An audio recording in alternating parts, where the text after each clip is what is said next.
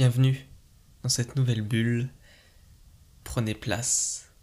Je vous laisse vous y installer pour quelques minutes, le temps pour elle de rejoindre la surface. Je voulais dans cette sixième bulle vous montrer l'importance de votre environnement sur votre vie, mais plus spécifiquement sur vos études. Je citerai alors Jim Rohn. Vous êtes la moyenne des cinq personnes avec qui vous passez le plus de temps. Lorsque j'évoque avec vous la notion d'environnement, j'entends deux choses.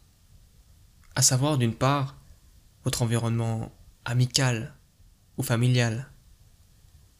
Un environnement que l'on qualifierait alors d'immatériel.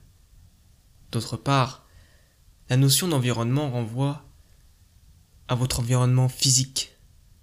Il s'agit du lieu où vous vous situez à un instant T.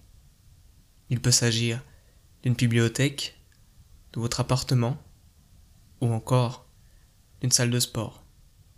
Si je vous conseille de penser à votre environnement, c'est parce qu'il joue un rôle majeur dans votre perception des choses et dans votre productivité. Sur l'environnement physique d'abord, vous devez toujours chercher à optimiser le lieu dans lequel vous êtes pour qu'il corresponde au mieux à l'activité que vous y dédiez. Si vous me demandez pourquoi, alors je vous répondrai à mon tour s'il vous est déjà arrivé d'allumer la lumière en allant vous coucher. Évidemment, non. Cela n'aurait pas de sens car il est plus confortable pour vous et votre sommeil de dormir dans le noir complet. Optimiser son environnement à une activité précise, c'est la rendre plus efficace.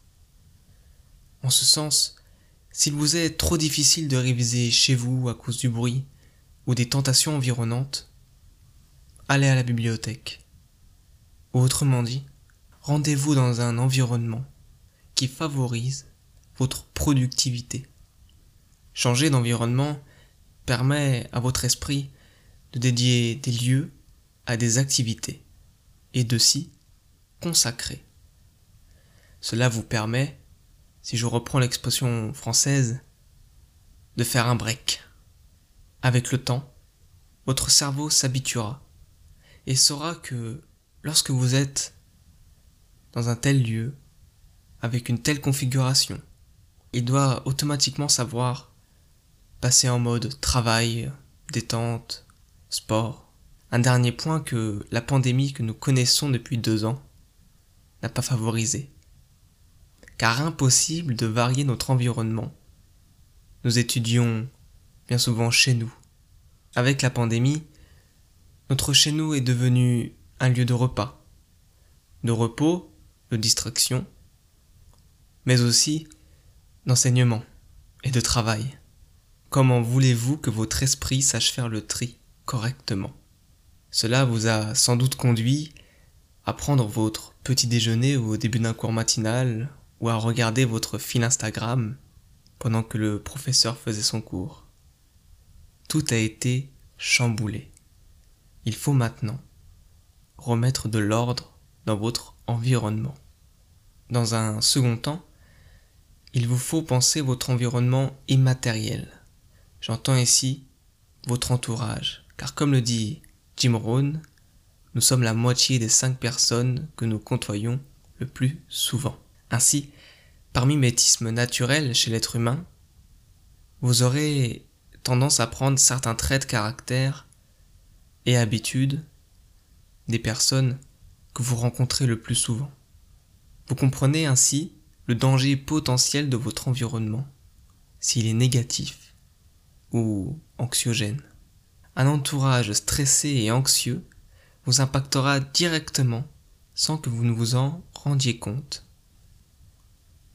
Pensez votre entourage de façon à choisir celui ou celle que vous voulez être. Comme souvent, j'ai appris l'importance de son environnement par l'expérience lorsqu'après trois ans de tabagisme, j'ai voulu arrêter de fumer. Il m'était impossible de résister à la tentation d'allumer une cigarette en présence des fumeurs que je côtoyais habituellement. C'est en sachant prendre de la distance et en changeant mon entourage que le combat semblait tout à coup plus facile. Et cela a encore été renforcé lorsque mon environnement physique a lui aussi changé au moment de ma rentrée à l'université. Ne négligez pas votre environnement, car vous êtes ce que vous côtoyez chaque jour. Vouloir réussir, c'est aussi vouloir un environnement sain et qui saura accueillir au mieux votre réussite.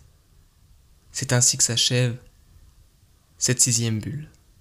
J'espère être parvenu à vous montrer les raisons pour lesquelles il est nécessaire pour vous de penser à votre environnement, aussi bien matériel qu'immatériel. N'hésitez pas à me faire part de vos avis et à partager cette bulle autour de vous. C'était Sacha. À très vite sur Amphibie.